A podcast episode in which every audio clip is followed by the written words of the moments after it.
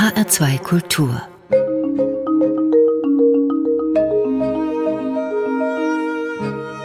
Doppelkopf Heute am Tisch mit Hubertus Meyer-Burkhardt, Frauenfreund. Gastgeberin ist Andrea Seeger. Hubertus Meyer-Burkhardt, mögen Sie Frauen mehr als Männer? Ach ja, das, ich glaube, ich kann diese Frage mit Ja beantworten, denn ich kann es auch äh, einigermaßen schlüssig begründen. Ich habe oft bei Männern das Gefühl, dass die Funktion vor der Person steht. Und man muss sich sozusagen erstmal durch die Funktion durcharbeiten, bis die Person etwas fragil dann erscheint.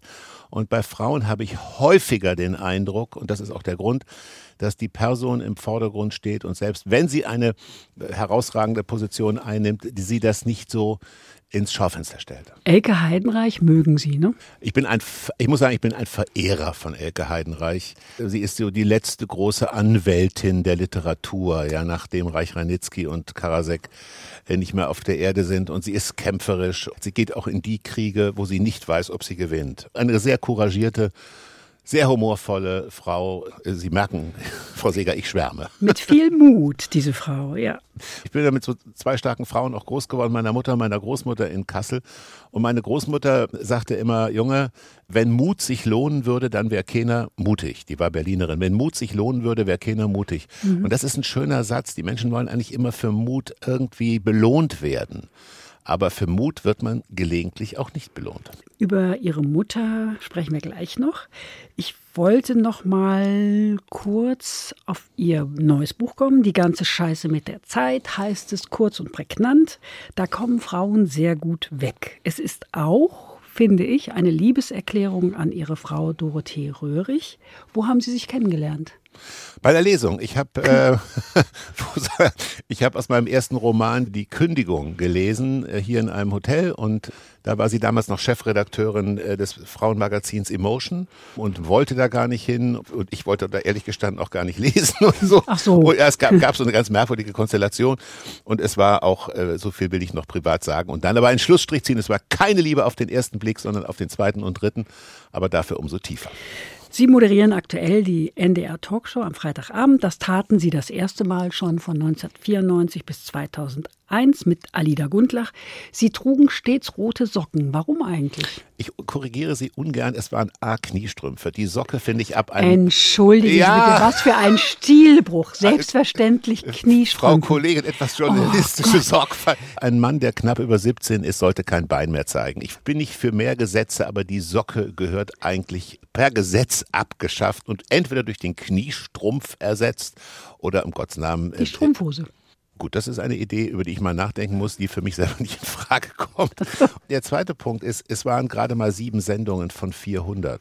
Und da mich jeder drauf ansprach, habe ich es wieder gelassen, weil ich dachte, wir sind alle so farbentwöhnt, ja, im Unterschied zu England, im Unterschied zu Irland, mhm. zu den mediterranen Staaten, dass wenn sie eine Farbe tragen, ich konnte in kein Taxi mehr steigen. Ha, der Mann mit den roten Strümpfen. Also jedenfalls gab es dann eine Pause, eine Talkshow-Pause. 2008 sind sie zurückgekehrt, dann an der Seite von Barbara Schöneberger. Sie hat ihm nach zwölf Jahren Freundschaft und Zusammenarbeit gesagt, dass sie, wenn sie beide nicht endlich mal miteinander ins Bett gingen, sie nicht mehr wolle und sie, Hubertus Meyer-Burkhardt, nicht mehr könnten. Stimmt das? Also das ist eine Frage im Tatbereich der Taktlosigkeit. Aber okay. da sie, aber da sie steht in aber dem da, Buch. aber da sie mir, da sie mir von der Stimme her so sympathisch sind, äh, naja, sicher stimmt das. Sie lernen qua Beruf sehr viele interessante Menschen kennen und ja. sie haben eine Klade mit Zitaten. Ja. Wenn jemand einen klugen Satz sagt, notieren Sie den sofort in das Büchlein oder erst später. Ach, ich tue das seit 1975 in etwa. Um Ihre Frage zu beantworten, ich mache das relativ schnell, ja. Äh, also direkt. Direkt. Ich habe das Büchlein auch häufig dabei oder ich habe es selten nicht dabei. Ich mag auch das Wort Gedicht, weil das Wort Gedicht kommt von verdichtete Sprache, ja. Ich mag Gedichte, ich mag Rainer Maria Rilke, Rosa Ausländer, Else Lasker Schüler. Ich mag aber eben auch gute Zitate, nicht um mittelmäßige Reden damit zu schmücken. Das ist mir ganz wichtig, sondern ein gutes Zitat ist wie ein Edelstein, wie ein literarischer Edelstein finde hm. ich. Die einzige, die außer Ihnen in diese Kladde geschrieben hat, war Ihre Mutter Brigitte. Richtig. Das ist eine besondere Ehre, oder? Es ist, glaube ich, eher passiert, wenn ich das mhm. sagen darf. Also meine Mutter ist noch viele Jahre tot, aber es ist doch immer noch ein bewegendes Gefühl, wenn ich ihre sehr schöne Handschrift da sehe. Ich kann das in vier Zeile, fünf Zeile, hat sie mir reingeschrieben. Ich habe es im Kopf. Äh, aus ein, chinesische, ein chinesisches äh, Wort, ja. Und das heißt, dass die Vögel der Sorge und des Kummers über deinem Haupt fliegen, kannst du nicht lindern. Du kannst aber verhindern, dass sie Nester in deinem Haar bauen. Das stimmt. Es ist die einzige Handschrift in dem Buch, die nicht von mir ist. Hm. Ich sage immer, schubst doch mal den Vogel Kleinmut von der Schulter. Der hat da nichts verloren. Ja. der Vogel Kleinmut, den hatten sie nicht auf der Schulter, als sie ihren Vater vor die Tür gesetzt haben. Da waren sie sage und schreibe zwölf. Ich habe mir diese Szene zigmal vorgestellt. Es war ein Samstagmittag. Und ich habe es ja einmal in meinem Buch eben diese ganze Scheiße mit der Zeit geschrieben. Ich habe es auch nur deshalb reingeschrieben, weil ich finde, ich habe darüber ja Jahrzehnte nicht gesprochen. In meiner Familie gab es jetzt keine ähm, sexualisierte Gewalt, Gott sei Dank, ja. Aber es gab eben doch alkoholisierte Gewalt mhm. und von einem traumatisierten Vater. Ich habe das nur reingeschrieben, weil ich mir dachte, wenn irgendein Kind, irgendeine Frau das hört, dass der Meyer Burkhardt sich gegen seinen Vater gewehrt hat früher, das hört eine Frau, die selber leidet unter ihrem Ehemann oder ein Kind, das selber leidet unter mhm. seinen Eltern oder seinem Vater, dann gibt es dafür keine Entschuldigung, keine Rechtfertigung. Dann muss man sich daraus befreien mit Hilfe von, mittlerweile gibt es ja Nottelefonate oder das Jugendämter sind auch sensibilisiert. Ich bin ja noch zu einer Zeit groß geworden, wo, Zitat, eine ordentliche Tracht Prügel noch keinem geschadet hat. Ja, mhm. Zitat Ende. Äh, wenn, es irgend, wenn ich irgendeinem Kind, äh, einer Frau, einer Ehefrau helfe, ähm, den Mut aufzubringen, sich aus so einer Situation zu befreien, dann ist diese Preisgabe von Privatem gerechtfertigt. Waren Sie stark mit zwölf? Groß? Die Beantwortung dieser Frage ist, wäre eitel und kokett. Ich weiß es auch nicht ehrlich, mhm. weil es ist ja nur eine Weile her. Ach. Äh, aber ich bin natürlich über mich selber hinausgewachsen. Solche Situationen kennt man ja im Privaten, dass man oder auch im Beruflichen, dass plötzlich man sagt, Mensch, wo habe ich denn diese Kraft plötzlich her? Das mhm. hätte ich ja nie mit gerechnet. Es lag wohl auch daran, mein Vater war sicherlich ein faschistoider Geselle und ich war relativ früh, relativ politisiert. Schon mit 13 war ich ein großer Fan der Rolling Stones, Street Fighting Man. Ich fand toll, was da in Woodstock passierte. Meine Haare wurden lang und länger. Ich war, was man sich heute nicht mehr so vorstellen mag, also für damalige Verhältnisse dann natürlich jemand, der, der rebelliert hat, ja, gegen die enge von so einem Vater, der natürlich seinerseits traumatisiert war, aber das weiß ein Zwölfjähriger nicht. Sie haben Ihren Vater nie wieder gesehen, oder? Nein, nie wieder. Mhm. Sie mussten früh Verantwortung übernehmen. Sie waren dann sozusagen der Mann im Haus. Sie haben sich dieser Verantwortung auch gestellt. Haben Sie nie mal versucht auszubrechen? Aus der Verantwortung nicht, denn ich war froh, dass mein Vater weg ist und meine Mutter und ich hatten ein sehr, sehr gutes Verhältnis. Ich habe das Glück gehabt, wirklich eine sehr tolle Mutter gehabt zu haben und es war natürlich plötzlich Sauerstoff im Haushalt und Freiheit. Also ich übertreibe jetzt mal, das Böse war weg. Ähm, ach, was heißt Verantwortung?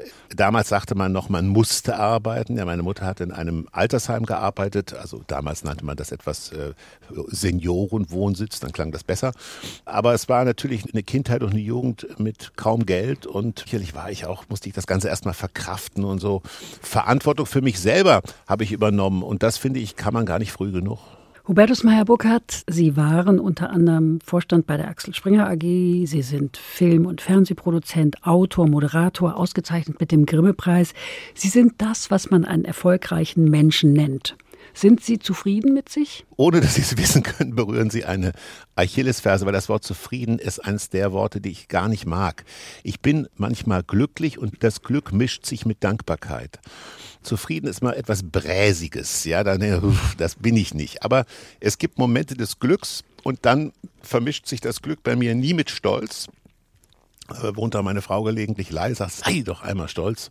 Aber es vermischt sich mit Dankbarkeit, weil ich natürlich weiß, dass alle beruflichen Klippen, zumindest diejenigen, die ich genommen habe, da waren entweder tolle Chefs oder tolle Partner im Spiel, ob ein Film gelingt. Also ich habe, weiß ich nicht, an meine ersten Filme dem Oliver Hirschspiegel, dem Regisseur, viel zu verdanken, dass die Filme so gut geworden sind. Das war ja nicht nur ich, das war im Besonderen er. Wenn es Ihnen gelingt, Hannelore Elsner zu verpflichten, wissen Sie, dass der Film besonders gut wird. Mhm. Bernd Eichinger hat ja den schönen Satz gesagt, die drei wichtigsten Dinge beim Film sind das Drehbuch, das Drehbuch und das Drehbuch. Mhm. Also wenn das Buch gut ist, können Sie viel bewegen. Wenn das Buch nicht so gut ist, kriegen sie eben auch nicht tolle Leute. Also zufrieden bin ich fast nie, glücklich bin ich recht häufig. Das ist doch sehr schön. Was bewerten Sie denn als Ihren größten Erfolg? zu wissen, was mir gut tut, zu wissen, was mir nicht gut tut. Erfolg ist eine flüchtige Geschichte. Ja. Also ich habe tolle Filme gemacht, auch mit Filmen, die viel Preise gewonnen haben, aber Jahre später müssen sie Jüngeren erklären, dass es den Film gab. Auch Bekanntheit ist eine flüchtige Geschichte. Das sollte man, glaube ich, nicht zu hoch hängen. Nein, mein Erfolg ist, dass ich, sagen wir mal, in einem jetzt wie so ein Maler mit einer Palette, ja, so eine, wir hatten mal früher diese Paletten mit diesen vielen Farben drauf. Und diese vielen Farben in dem Bild sind, dass ich eine Farbe ist, ich kann mit der Barbara moderieren, eine andere Farbe ist, ich mache neue Filme, eine dritte Farbe ist, ich schreibe neue Bücher. Und das ist eine schöne Mischung und das ist ein ausgesprochen beschenktes Leben. Hubertus Meyer-Burkhardt, zuhören, sagen Sie, ist wichtiger als zu fragen. Bedingt sich das nicht? ich glaube, oft ist eine kurze Frage besser als eine lange. Das betrifft das Private wie das Persönliche. Ich merke gerade manchmal auch im Fernsehen, dass ich denke, mein Gott, wie, wann hört die Frage endlich mal auf von dem Kollegen? Ja? Oder, Danke, das dass Sie jetzt nicht vom Radio gesprochen haben. Im Ausspruch im Fernsehen. Nein, Sie, stellen, Sie, Sie stellen wunderbare Fragen. Dann ist Zuhören oder vielleicht noch besser hinhören. Ja? Nochmal etwas, ein, ein gutes Gespräch entsteht ja nur dadurch, dass der andere den hoffentlich richtigen Eindruck gewinnt, ich höre hin, auch die Zwischentöne. Und dann öffnet sich die andere Person sei es im privaten, sei es im beruflichen. Sie sind gebürtiger Hesse, stammen aus Kassel und sind der Stadt sehr verbunden. In welcher Form? Darüber sprechen wir gleich nach einer Musik, die Sie sich gewünscht haben, und zwar von Robert Finley. Get it while you can. Was mögen Sie daran? Äh, als ich die ganze Scheiße mit der Zeit geschrieben habe, das war ja so, dass ich die ersten 100 Seiten hatte und dann kam, äh, ich habe es ja reingeschrieben, eine Diagnose, die nicht so toll war, aber mhm. mittlerweile ist alles wieder im Griff. Und dann war gerade in der Zeit von Robert Finley, der ein älterer Herr ist, ja, ist ein alter Sänger, der war plötzlich in den Hitparaden mit einem Song, der eigentlich sagt, get it while you can. Also nimm's dir, im Deutschen würde man sagen, das Eis wird geschmiedet, solange es heiß ist. Also genau. Also warte, warte jetzt nicht auf irgendwas, sondern nimm's dir jetzt. Es kommt nicht nochmal vorbei. Das ist jetzt dein Leben. Also grab it, nimm's. Mhm. Und das hat meinen Enthusiasmus damals wahnsinnig beflügelt, wenn ich abends schrieb. Ich habe das Lied abends oder morgens einmal ganz laut gehört. Die Nachbarn waren begeistert.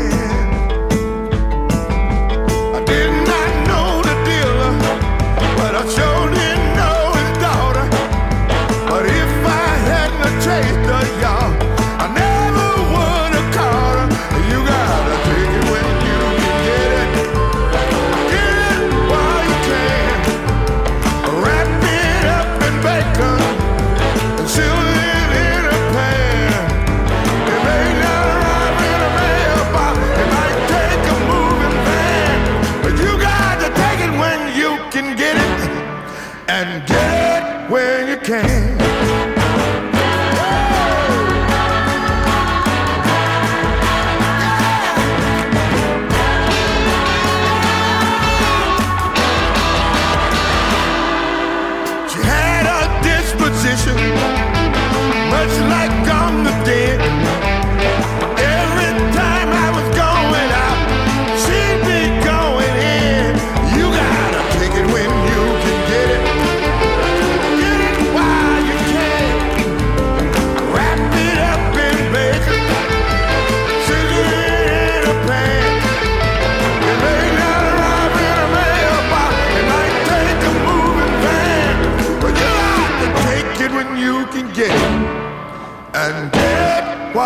can. You got to take it when you can get it, and get while you can. Get it while you can. Sie hören den Doppelkopf in H2 Kultur. Heute am Tisch mit Hubertus Meyer-Burkhardt, Fernfahrer. Hubertus Meyer-Burkhardt, Sie sind 1956 geboren in Kassel. Sie waren ein Draußenkind, oder? Ja, ich bin äh, relativ dicht am Wald groß geworden und habe das geliebt, über die Dönche, äh, der Kasseläner, die Kasselänerinnen mögen das kennen, so über die Felder zu springen. Und ich habe auch gedacht, dass äh, eigentlich jedes Kind so einen Bergpark Wilhelmshöhe hat. äh, also das, man nimmt ja das immer, was man als Kind so vorfindet, eins zu eins. Und äh, Löwenburg oben, das war mein Revier. Sie wuchsen ganz nahe der Christuskirche auf. Um 18 Uhr läuteten die Glocken. Bei mir zu Hause übrigens auch. Wir mussten dann immer zu Hause sein. Sie mussten das auch. Können Sie heute unpünktlich sein? Nein, ich würde selbst in meiner eigenen Hinrichtung etwas zu früh auftauchen und mit dem Hinrichtungskommando noch ein bisschen so über die Familie sprechen. Ich bin leider, oder was heißt leider, dass meine Mutter alleinerziehende Mutter und die war eine sehr liberale Frau. Ich bin sehr frei aufgewachsen. Sie war auch einfach viel zu wenig durch ihre Berufstätigkeit gar nicht so oft da. Aber eins mochte sie eben gar nicht, das war Unpünktlichkeit, was ich natürlich verstehe, weil sie immer Angst hatte, mir ist was passiert. Ja, sie hat gesagt, du kannst anrufen, wenn es eine halbe Stunde später wird, aber komm nicht so vorbei geschlunzt und äh, zehn Minuten zu spät. Und insofern bin ich heute, meine ganzen Kollegen und Freunde lachen immer, ich sage immer, wir können die Uhr nach dir stellen. So ist es auch. Wir haben schon über Ihre Herkunftsfamilie gesprochen. Was ist Ihnen wichtiger, Ansehen oder Geld? Ich vermisse eine dritte. Äh, Nö. Also ich muss mich dafür entscheiden, Ansehen oder Geld. Doch. Ähm, also Ansehen ist mir tatsächlich wichtiger. Aber das ist immer leicht zu sagen, wenn man ein bisschen Geld hat. Also über Geld redet man nicht, können ja nur die sagen, die es haben. Und da ich es als junger Mensch nicht hatte, haben wir relativ häufig über Geld geredet, nämlich über Geld, das nicht da war. Ich kann die beiden Begriffe schwer gegeneinander setzen. Ich bitte um Gnade. Sie schreiben in Ihrem Buch, dass es Ihnen sehr wichtig war, den Namen reinzuwaschen, Ja. weil Ihr Vater mal betrunken zu einem Elternsprechtag gekommen ist und viele andere Dinge sind auch passiert. Und Sie wollten den Namen Meyer Burkhardt reinwaschen. Das war ein wesentlicher Antrieb von Ihnen. Jedenfalls so lese ich das in Ihrem Buch. Das stimmt. Also das ist eine subjektive Erf äh, Empfindung. Also mein Vater hat tatsächlich so ziemlich alles falsch gemacht, äh, was er, was man falsch machen kann. Dann hatte ich dir das Gefühl, wenn ich sage, ich heiße Meyer Burkhardt mit Nachnamen, so weißt du, 10, 11 oder sowas, dass die Menschen tatsächlich in Kassel tuschelten. Und es war in der Tat so, das muss ich deutlich sagen, dass es Jungs gab in meiner Klasse im Friedrichsgymnasium, da war ich vielleicht 13, 14, die durften nicht mit mir spielen, weil ich war Scheidungskind. Ja, das ist schon passiert. Und das hat mich jetzt nicht sehr bekümmert. Aber es hat doch sehr viele Energien freigesetzt, zu sagen, ich wasche den Namen wieder rein und äh, viel von dem tatsächlich, was ich gemacht habe, eher unbewusst als bewusst, das will ich gern hinzufügen, ist dieser Energie geschuldet. Der Wald ist ein Lieblingsort von Ihnen. Was finden Sie dort? Der Wald ist so ein Trostspender, der Wald ist ein Freund, der Wald duftet, der Wald, ich kann zu jeder Tages- und also ich gehe auch manchmal nachts durch den Wald, ja, ich habe keine Angst vor Hirschen oder sowas. Oder Auch nicht vor Wildschweinen? Nee, gar nicht. Ich bin im engen Austausch mit Peter Wohleben. Wir denken gerade über eine Geschichte nach zusammen. Mein Und- Lieblingsförster. Ach, ein toller Mann. Ja, und was der mir noch über Bäume erzählt hat, dass Ja. Bäume sich gegenseitig warnen, Ja. beispielsweise Und sich versorgen. und sich versorgen, dass es Bäume gibt, die zweigeschlechtlich sind, Mann und Frau und viele wiederum, die sind eingeschlechtlich. Also das ist so spannend, aber der Baum hat für mich alles, Romantik, Härte, Schutz. Also Wald ist für mich, für andere ist es Meer, für meine Frau ganz stark die Wüste zum Beispiel, die liebt es in Afrika oder in arabischen Wüsten. Für mich ist es der Wald. Sie sind mehrmals im Jahr in Kassel, haben aber gar keine Wohnung dort. Wo übernachten Sie denn? Hotel. Meine Mutter wohnte auch in einer Mietwohnung in den letzten Lebensjahren und ich bin auch nicht mehr so oft da. Es hat sich doch ein bisschen auseinandergelebt, was daran liegt, dass der äh, Bertram Hilgen nicht mehr Oberbürgermeister ist, den ich sehr, sehr geschätzt habe. Man darf auch nicht vergessen, ich bin seit 1977 nicht mehr in Kassel, ja, und das ist natürlich schon quite a while, würde man in England sagen. Ach, im, im, im, im, Blick auf die Ewigkeit ist das. Ist das ein, ein, ein, ja, das ist ein Wimpernschlag. Aber ja. sagen wir mal, ich habe so ein Ritual, ich fahre so ein bis zweimal im Jahr noch hin und dann äh, nehme ich mir am ICE-Bahnhof ein Taxi hoch zum Herkules und laufe dann runter. Und dann gibt es in der Gräfestraße, mehr sage ich nicht, in Kassel einen schönen Italiener und dann gehe ich noch da, essen das und fahre wieder zurück. Und Sie legen auch Steinchen. Ja, es gibt an die 400 Steine, die rechts und links dem Herkules also in der ganzen Fläche aus Paraguay, Mongolei, USA, Südfrankreich, teilweise nicht größer als ein Fingernagel. Das ist ein Ritual. Ich habe es mal Barbara Schöneberger erzählt und die hat gesagt, Hubertus, du, das ist ein Kunstwerk, was du da machst. Und ich finde diesen Gedanken irgendwie ganz faszinierend, dass irgendwie in 100, 300 Jahren diese Steine da immer liegen. Und insofern habe ich tief in die Geschichte Kassels eingegriffen. Es weiß nur niemand. Wir müssen das unbedingt bekannter machen. Kassel beschreiben Sie als eine gelungene Mischung aus Sozialdemokratie und evangelischer Kirche. Was meinen Sie denn damit? Ach Gott, meine Mutter ist in Wittenberg groß geworden und äh, meine Mutter Alte Lutherstadt. Alte Lutherstadt, genau. Und meine Mutter hatte schon diese evangelische Haltung, Junge, es geht uns zu gut oder wer zu früh lacht oder Freu dich nicht zu, Zu früh. Wer sich freudig. früh freut, wird tief fallen. Ja, so. ja. Das war ein bisschen, sie konnte zwar gut feiern, aber es war eine ambivalente Geschichte. Und ich hatte einen Klassenkameraden, der war Katholik und bei dem war ich manchmal so zum Abendessen. Das waren jetzt auch keine vermögenden Leute, aber da war der Abendbrotstisch immer voll und es stand eine Flasche Wein auf dem Tisch und es war irgendwie ein bisschen deftiger. Und als ich dann das erste Mal dann ins Rheinland kam und nach Bayern und dann später nach Italien, habe ich mir das Gefühl gesagt, ach guck mal, du, man kann auch deftiger leben. Man kann auch ein bisschen mehr Geld für Lebensmittel ausgeben und ein bisschen weniger Geld für Autos oder Wohnen. Das hat mir irgendwie gefallen. Und Höre ich da, so eine gewisse Affinität zur barocken Lebensart? Ich bestätige das ohne schuldhaftes Verzögern. Ich bin wahnsinnig gerne und auch relativ regelmäßig in Frankreich und Sie können in Frankreich in der Provinz, ja, in der wirklichen Provinz, finden Sie im Supermarkt eine Frischfischtheke, ein Champagnerregal und die Leute können in alten Pullovern und sitzen in keineswegs teuren Wohnungen, aber sie trinken einen guten Wein und sie essen ein gutes Stück Fisch. Dieses wenig ausgeben für Lebensmittel und dafür aber Auto leasen, das man sich selber nie leisten könnte, das verstehe ich nicht. Sie sind aus der Kirche ausgetreten, bezeichnen sich als Agnostiker. Würden Sie denn gerne an Gott glauben, Hubertus Meyer-Burkhardt? Ich habe nie gesagt, dass ich Atheist bin. Insofern haben Sie. Agnostiker. Ich weiß, ja, ich weiß. Und ich will auch nur erklären, warum. Weil ich, wenn ich Atheist wäre, dann würde ich ja sozusagen äh, das Gegenteil beweisen müssen. Ja, also der, der Theist glaubt, es gibt Gott und der Atheist sagt ja, nein, ich weiß, es gibt ihn nicht. So weit bin ich nie gegangen. Insofern haben Sie völlig recht. Ich bin Agnostiker, bin Zweifler komischerweise durch viele Dinge, die ich in meinem Leben dankbar erlebt habe und auch Herausforderungen, äh, um die ich mich jetzt nicht gerissen hätte, komme ich doch ein bisschen jetzt Anfang Mitte 60, äh, eher Mitte als Anfang fällt mir gerade auf, äh, komme ich doch ein bisschen zum Glauben zurück. Das ist etwas, womit ich nie gerechnet hätte. Ich kann es aber nicht leugnen. Sie sind keiner, der ankommt. Sie sind ein Reisender. Das stelle ich mir sehr anstrengend vor. Ist es das für Sie auch? Ja, anstrengend wäre es für mich, an einer Stelle zu sein. Also ich habe es immer geliebt, als ich noch wirklich so zwei Filme im Jahr produziert habe. Ähm, die wurden ja naturgemäß an verschiedenen Städten gedreht. Die, Au- die Drehbuchautoren saßen in unterschiedlichen Städten, die Regisseure, die Sender, die Vertriebsleute. Ich habe es, ich wurde immer bedauert, oh, 200 Flüge im Jahr. Ich habe gedacht, ist doch herrlich, lieber 200 Flüge im Jahr, als 200 Tage im selben Büro zu sitzen. Ich bin, ja auch Hamburger Freunde, die sagen, ich könnte nur in Hamburg leben und ich habe Freunde in Köln, die sagen, ich könnte nur in Köln leben und so weiter.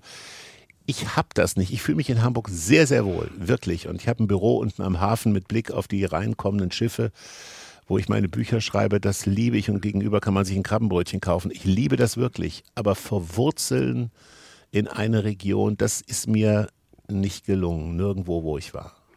Sie beschreiben sich als Weltbürger. Was verstehen Sie darunter? Die Welt ist mein Zuhause. Das klingt jetzt vielleicht für die einen oder den anderen ein bisschen pathetisch, aber ich ähm, habe nicht so dieses Gefühl in mir, Inland, Ausland. Also als Staatsbürger natürlich weiß ich, dass wir sichere Grenzen brauchen und so weiter.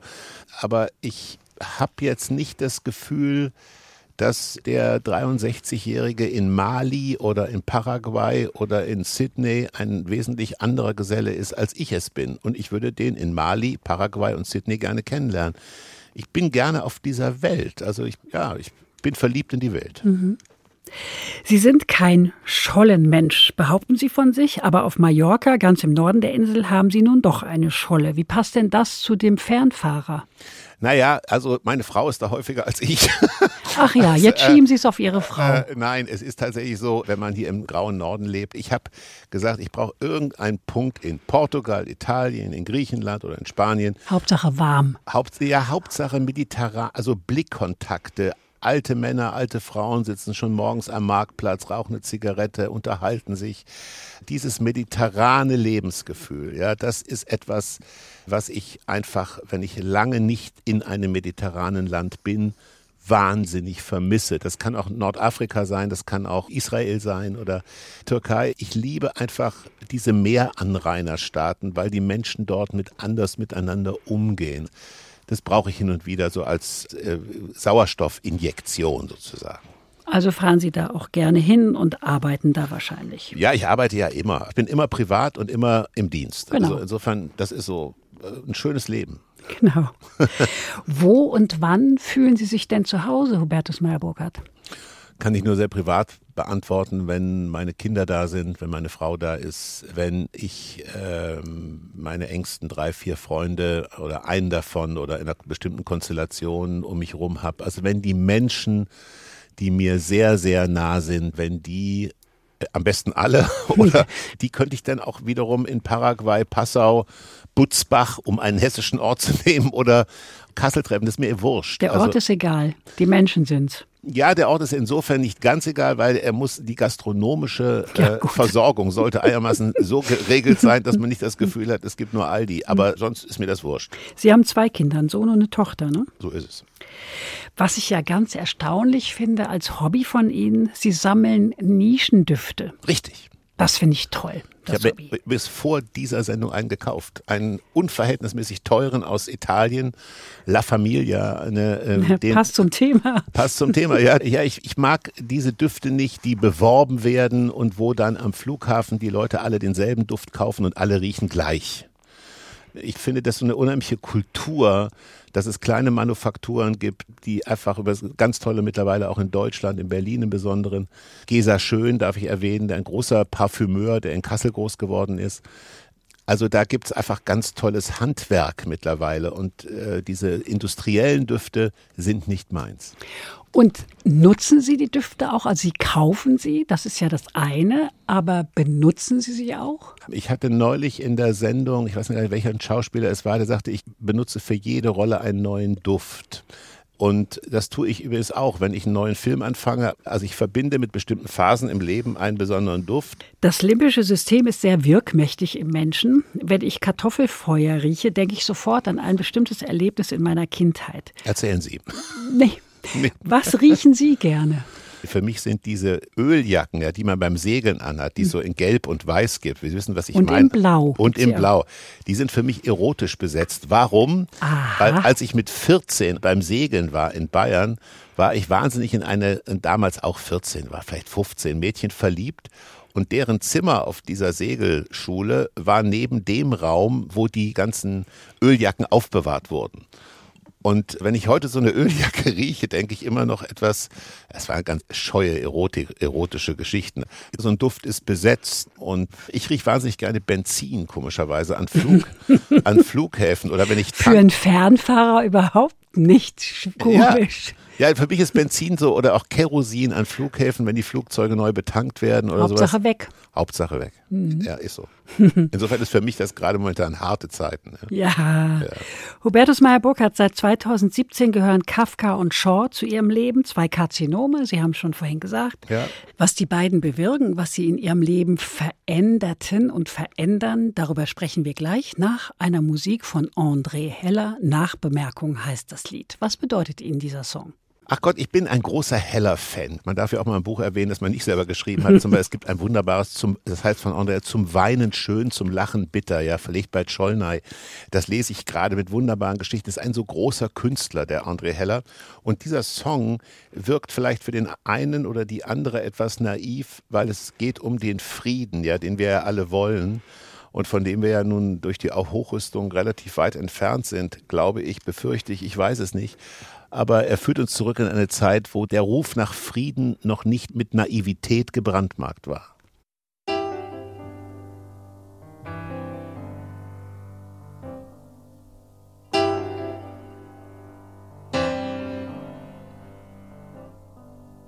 Vom Schrei nach dem Frieden ist hier die Luft ganz schwer. Der Friede, der Friede, wo kommt denn der Friede her? Der kommt nicht vom bloßen Fordern, der kommt nur, wenn wir ihn tun. Und wenn in unseren Seelen die Mörderwaffen ruhen.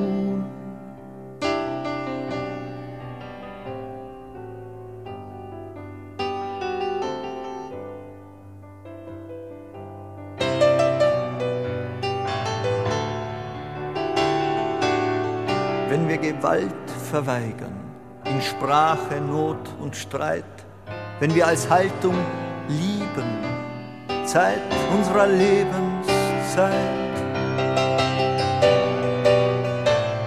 Vom Schrei nach dem Frieden ist hier die Luft ganz schwer. Der Friede, der Friede, wo kommt denn der Friede her? Der kommt nicht vom bloßen Fordern, er kommt nur, wenn wir ihn tun und wenn in unseren Seelen die Mörderwaffen ruhen.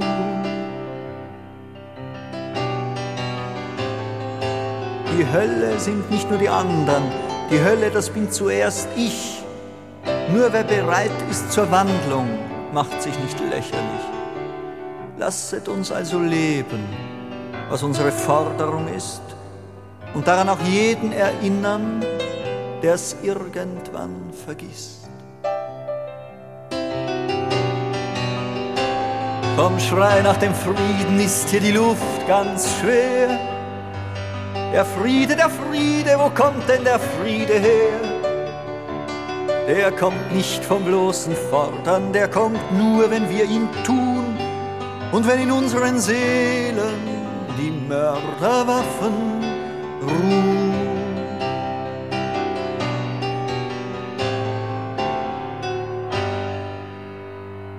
Nachbemerkung von André Heller. Sie hören den Doppelkopf in H2 Kultur heute am Tisch mit Hubertus Meyer-Burkhardt, Zeitforscher. Gastgeberin ist Andrea Seeger.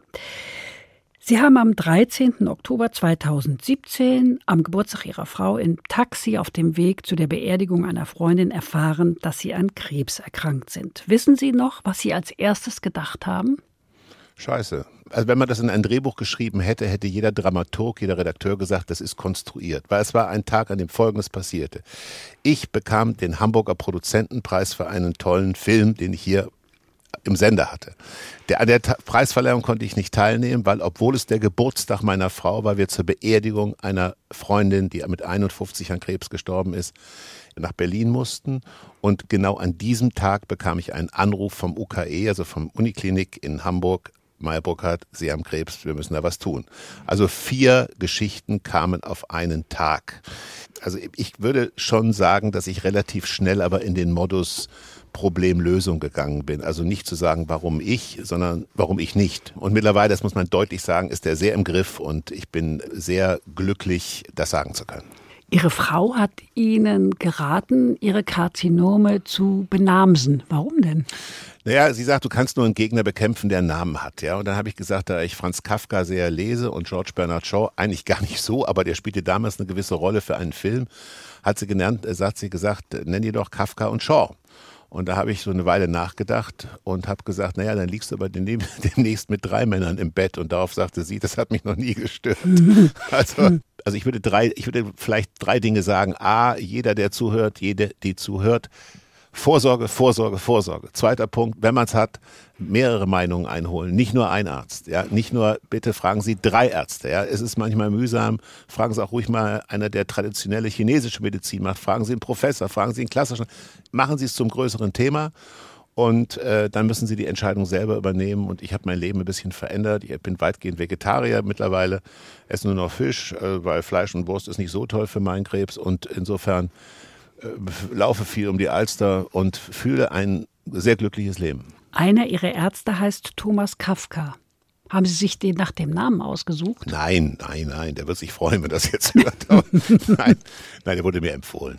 Nein, Ach so, weil ich nein. fand es so lustig. Ja, nein. nein, nein, das ist nicht der Fall. Schade. Zeit ist etwas, was Sie kaum hatten als protestantischer Arbeitsesel, Ihre eigene Bezeichnung, als rastlos unterwegs Seiender. Haben Sie das damals auch so empfunden? Ja, aber ich habe das Gefühl gehabt, das ist jetzt die Zeit. Ja. Es gibt ja die Zeit des Lernens und es gibt die Zeit des, wo man seine versucht, seine beruflichen Erfolge versuchen sollte zum holen und es gibt sicherlich die Zeit der Ernte. Und, Sie ernten jetzt. Ich bin, ja, im Moment ist es schon schön, dass sehr viele Dinge so passieren, die mir gar nicht, also beispielsweise mein Roman, meine Tage mit Fabienne, da sind ja ist jetzt die Option für die Filmrechte weg und mhm. was mich unheimlich freut und solche Dinge, es passieren plötzlich Dinge, wo ich sage, ach, wie schön ist das. Was schade ist in Zeiten wie diesen, dass ich mit beiden Büchern ja wirklich an die 60, 70 Lesungen im Jahr hatte und ich bin gerne unterwegs gewesen. Ach was. Ach was. Und diese Lesungen finden natürlich naturgemäß alle nicht statt. Sie werden stattfinden, später. Ja, viele im Stream. Ich habe gerade in der hessischen Landesvertretung übrigens in Berlin eine Streaming-Lesung gemacht. Da haben wahnsinnig viele Leute sich eingeklinkt. Aber es ist natürlich nicht dasselbe, ja, wenn Sie ja. dann in einem großen Raum sitzen mit sieben Kameras statt in einem Raum mit 150 Menschen, die man angucken kann. Mhm. In Ihrem Buch, Hubertus Meyer-Burkhardt, benutzen Sie ein sehr schönes Bild, wie ich finde. Mein Mofa fuhr schneller, wenn der Tank fast leer war. Mein ja. Zeittank, schreiben Sie, ist auch nicht mehr voll. Ja, ja, das ist so. Natürlich ist er nicht mehr voll. Wenn Sie jung sind, dann haben Sie einen Ozean von Zeit vor sich. Meinen Sie? Meinen Sie. Ja, man denkt nicht so sehr drüber nach. Und plötzlich merke ich natürlich schon, dass der Ozean ist zu einem Rinnsal geworden. Und, aber es hat auch Vorteile, denn ich merke schon, dass ich Kleinigkeiten doch auch deutlich mehr genießen kann, als ich das früher vielleicht konnte. Ja. Was für Kleinigkeiten? Das kann Sonnenuntergang sein, das kann Krabbenbrötchen sein. Durchs Krabbenbrötchen war ich aus meinem Büro rausgelaufen und so ein riesiger koreanischer Mega-Frachter fuhr die Elbe runter. Und dann äh, habe ich mir einen Kaffee gekauft in so einem Plastikbecher und habe wirklich gewartet, bis der verschwunden ist unten in der Nieder. Also das dauert ja dann schon eine Stunde. Und das sind diese Momente, die ich unendlich bestimmte Gespräche und so weiter, die ich wahnsinnig vermag wertzuschätzen. Mhm. Sie wandern gerne durch Industriegebiete. Ja. Warum? Ach Gott, ich, ich wandere gerne durch, weil das, ja, es ist gar nicht so einfach zu beantworten. Ich will es mal so versuchen zu beantworten. Ich bin auch nicht in den Ferien gern in Urlaubszentren. Ich bin in den Ferien, wenn ich denn mal welche mache, gerne in Orten, wo das normale Leben weitergeht. Aber wenn da schon fünf Stände mit Luftmatratzen sind, dann habe ich schon die Nase voll.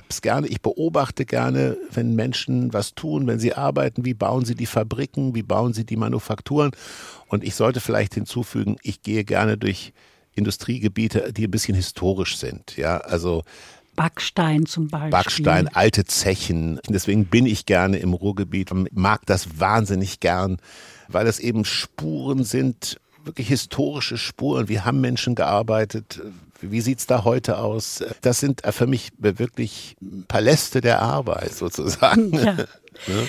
Es hat ja auch noch andere Vorteile. Sie bleiben jetzt bei einem Abendessen nicht mehr sitzen, wenn der Gastgeber Ihnen borniert vorkommt. Haben Sie das denn vor Ihrer Krankheit nicht getan, dass Sie aufgestanden sind und gegangen sind? Also ich will das äh, deutlich sagen, das ist das Unhöflichste, was man machen kann und das ist mir im Leben einmal passiert und das will ich auch nicht vertiefen, weil das wirklich unheimlich unhöflich ist. Aber ich habe eigentlich zwei, zwei dialektische Sätze in diesem Buch geprägt, die äh, auf den ersten Moment Unsinn sind, aber auf den zweiten Moment vielleicht nicht. Der eine Satz ist, äh, seitdem ich nicht weiß, wie lange ich bleiben darf, gehe ich häufiger früher. Mhm. Und der andere ist, seitdem ich so glücklich bin, bin ich häufiger traurig. Der erste Satz ist natürlich klar, ich beachte schon drauf, dass ich jetzt, sagen wir mal, in Konstellationen mich befinde, die mir gut tun. Und wenn ich das Gefühl habe, ja, also die finden alle ohne Probleme in den Schlaf, wenn ich etwas früher gehe, dann, da gehe ich auch früher und bleibe nicht aus Höflichkeit. Haben Sie sich von Freunden verabschiedet? Ja. Mhm. Ja. Aber nicht jetzt im Drama. Ich finde, als ich nach Hamburg kam, gab es so einen Satz, so ein bisschen als widersinnig empfunden, nämlich, da guckten die Menschen mich so treuherzig an und sagten, du wirst schon sehen, Robertus, wenn du hier einen Freund hast, dann hast du ihn für immer. Und meine Haltung war immer ja um Gottes Willen, das will ich doch gar nicht. Also äh, dieser Punkt, dass eine Freundschaft immer sein muss, also dass sowas nur dann einen Wert und einen Gewinn hat, wenn es lange dauert, ja. Das glaube ich eben für mein Leben nicht. Natürlich habe ich einige wenige sehr alte Freunde, und da wir in Hessen sind, fallen mir natürlich zwei hessische Freunde ein. Der eine heißt äh, Stefan Hundstein und äh, kommt aus Kassel und ist ein Schauspieler und Fotokünstler und der andere heißt Frank Klaas und lebt heute in Frankfurt. Kann man ja ruhig mal nennen, die beiden.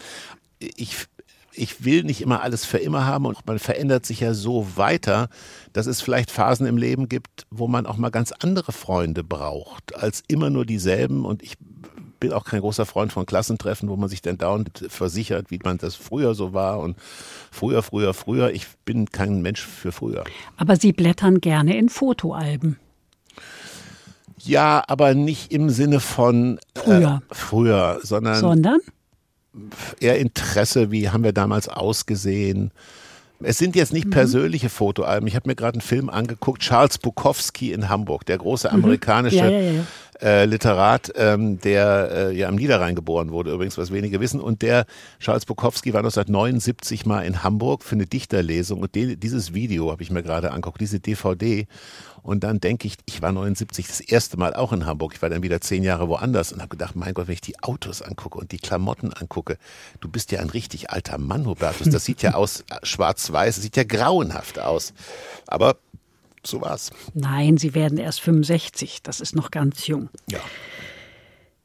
Sie haben durch Ihre Krankheit oder sagen es immer wieder, der Tod rückt näher. Naja, der rückt für, für alle, alle, näher. Ja, ja. Klar.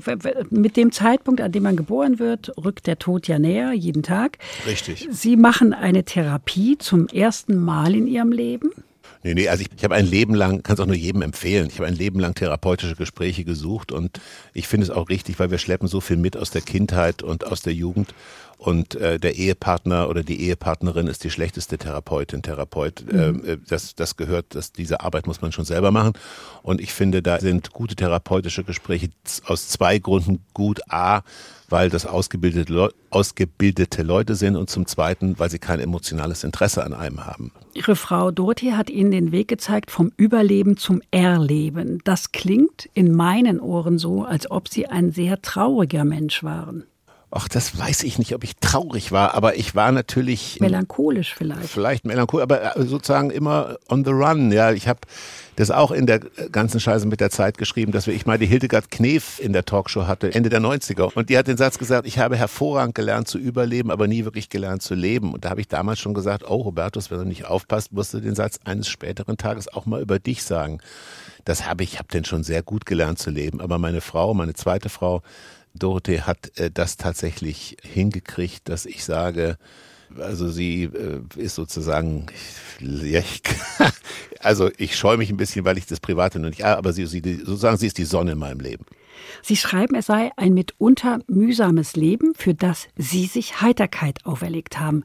Kann man sich das verordnen, Hubertus Meyer-Burkhardt, oder muss man nicht das Naturell dazu haben? Sie können ja in keine Filmproduktion gehen, wenn Sie nicht optimistisch sind. Sie können in keine Talkshow gehen, wenn Sie nicht sagen, das wird eine einigermaßen gute Talkshow. Die ist immer noch keine Garantie, dass es das wird. Sie können kein Kind erziehen. Ich mag das Wort erziehen nicht so. Sie können keinem Kind Großziehen. keine ja, und sie können keinem Kind Vorbild sein, wenn sie nicht einen gewissen Optimismus, eine Zuversicht ins Leben haben. Ja, es gibt einen Satz von einem selten gelesenen deutschen Dichter Novalis, der gesagt hat: Glück ist Talent für das eigene Schicksal. Und so habe ich das immer gesehen. Glück ist Talent für das eigene Schicksal. Das heißt ja nicht, dass man alles wegbügelt, was ein Problem ist. Aber ich war immer ein großer Freund der Japaner, die es als ein Akt der Unfreundlichkeit empfinden in der japanischen Kultur, wenn ich andere Menschen mit meiner schlechten Laune belästige. Ich finde, man hat eine Verantwortung für den Arbeitsplatz, man hat eine Verantwortung für den Abend, wenn man irgendwo eingeladen ist. Es gibt auch dann so eine Haltung, naja, mal sehen, wie es wird. Ja, was heißt mal sehen, wie es wird? Das liegt an dir, wie es wird. Also du bist Teil der Veranstaltung. Ich finde, es gibt eine Haltung zum Leben, nennen wir es mal so. Und die gelingt einem nicht immer, dann wäre man eine Maschine, aber man sollte sich um diese Haltung bemühen. Was soll auf Ihrem Grabstein stehen? Er ist tot. Also, Er hatte eine Haltung. Nee, also ich würde mal sagen, äh, äh, Name, Geburtsdatum, Todesdatum, der Rest ist mir eigentlich wurscht. Total unprosaisch, echt. Ja, hallo, dann ist, also es, es gab ja diesen, diesen Sponti-Spruch in Berlin äh, auf einem Grabstein, aber der war so drüber geschrieben, da hatte jemand äh, draufgeschrieben, gucken Sie nicht so doof, ich lege jetzt auch lieber am Strand. Ja, aber sie liegen ja nicht am Strand. Ich liege nicht am Strand, dann lieber, dann lieber im Sarg als am Strand. Nein, aber das ist schwarzer Humor, den ich äh, schätze in England und in Wien. Nein, aber befasse mich nicht, dann ist irgendwann Schluss. Okay. Jetzt ist bei uns leider auch Schluss. Ein Stück haben wir aber noch, und zwar von den Stones, den Ja. relativ unbekannten Titel Winter. Warum haben Sie das gewählt? Die Stones haben mich ja ein Leben lang begleitet, wie auch Rod Stewart, und die waren auch gerade in der schwierigen Zeit der Identitätsfindung als junger Mann, äh, der sich gegen den Vater äh, eben aufbäumte. Die Stones waren immer meine Partner. Ja, das waren immer, die waren rau und die waren ein bisschen anders als die doch sehr auch hochmusikalischen Beatles. Ich war immer ein großer Stones-Fan und diesen Song, eben weil ihn wenige kennen, ich glaube, er ist von der LP Goat's Head Soup. Ähm, ich glaube, es waren 70er. Ich bin jetzt kein Stones-Archivar, aber es war eines der größten langsamen Songs, die die Stones hier gemacht haben. Und ich verdanke Keith Richards, Ronnie Wood, Mick Jagger und Charlie Watts sehr, sehr viel heitere Momente im Leben. Bevor wir das jetzt hören, sage ich danke, Hubertus Meyer-Burkhardt, für dieses wunderbare Gespräch. Danke Ihnen fürs Zuhören, sagt Andrea Seeger.